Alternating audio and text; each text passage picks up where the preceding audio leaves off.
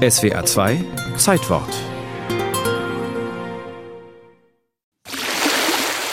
Als Georg Neumeier im Alter von 25 Jahren das Meer sah, soll er sich gesagt haben, das wird jetzt deine Lebensbestimmung. Groß und mächtig. Doch der Reihe nach. Georg Neumeier wurde 1826 in Kirchheim-Bolanden in der Pfalz geboren. Zum Studium der Ingenieurwissenschaften sowie Mathematik, Physik und Astronomie ging er nach München. Er promovierte, dann verließ er die Uni, wie der Neumeier-Experte Hans-Jochen Kretzer weiß. Er ging ja dann von der Universität weg und wollte praktische Seeerfahrung sammeln ein Kapitän eines Hamburger Schiffes hat ihn dann in die Reihe der Matrosen eingestellt, um ihn abzuschrecken und hat ihn schwerste Arbeit leisten lassen. Er hat aber die Zähne zusammengebissen und hinterher auch die Achtung und schließlich auch die Freundschaft des Kapitäns errungen. Georg Neumeier legte am 21. Mai 1851 das Steuermann-Examen ab und fuhr danach zur See, nach Brasilien und Australien. Dort am anderen Ende der Welt begann seine wissenschaftliche Karriere. 1857 gründete er mit finanzieller Unterstützung des bayerischen Königs Maximilian II. in Melbourne das Observatorium für Geophysik, Magnetismus und Nautik, das bis heute existiert. Georg Neumeier wurde der erste äußerst erfolgreiche Direktor des Instituts. Doch es zog ihn noch weiter nach Süden. Die Antarktis war in den 1860er Jahren noch der große unbekannte Flecken der Erde. Doch Deutschland bestand noch aus Einzelstaaten und verfügte nicht über eine leistungsfähige Schifffahrt. Die Zeit war also noch nicht reif.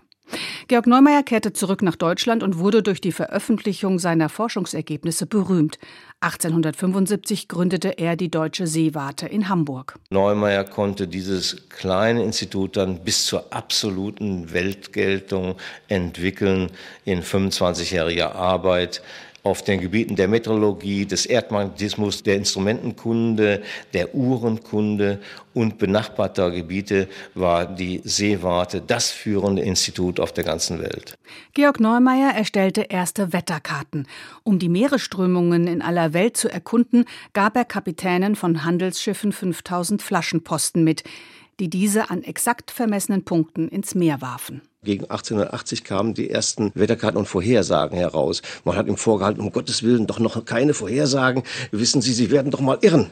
Und Sie sind doch Beamte. Beamte dürfen sich nicht irren. Das war die Ansicht damals. Ab 1882 war in Neustadt schon morgens an der Rathaustür der Wetterbericht gehangen. Und er lief dann natürlich über Morsetelegramme dann von Hamburg nach München, Königlich Bayerische Zentralstation und dann über die einzelnen Telegrafenämter dann zu den Städten. Den Traum vom Südpol gab Georg Neumeier nicht auf, widmete sich aus der Ferne seiner Erforschung, indem er zum international anerkannten Wissenschaftsorganisator wurde und Ende der 1870er Jahre zum Vorsitzenden der ersten internationalen Polarkommission. Durch seinen Einsatz gelang dann auch eine erste deutsche Antarktis-Expedition, Hans-Jochen Kretzer. Er war der erste Manager von Wissenschaft im besten Sinne. Er hat Wissenschaft zwischen Theorie und Praxis, Gesetzgeber und Geldgeber bestens gemanagt. Als es endlich möglich wurde, zum Südpol zu reisen, war Georg Neumeier selbst zu alt. 1900 wurde er für seine Verdienste geadelt. Für den Ruhestand kurze Zeit später kehrte er zurück in die Pfalz, nach Neustadt. Dort starb er 1909. Zum Ende seiner Berufszeit in Hamburg hatte Georg von Neumeier noch einen Schüler, der später große Berühmtheit erlangen sollte. Der Norweger Roald Amundsen lernte bei ihm erdmagnetische Messungen. Und eben dieser Roald Amundsen wird ein paar Jahre später als erster Mensch den geografischen Südpol erreichen, nach einem unglaublichen Wettrennen mit dem britischen Rivalen Robert Falcon Scott.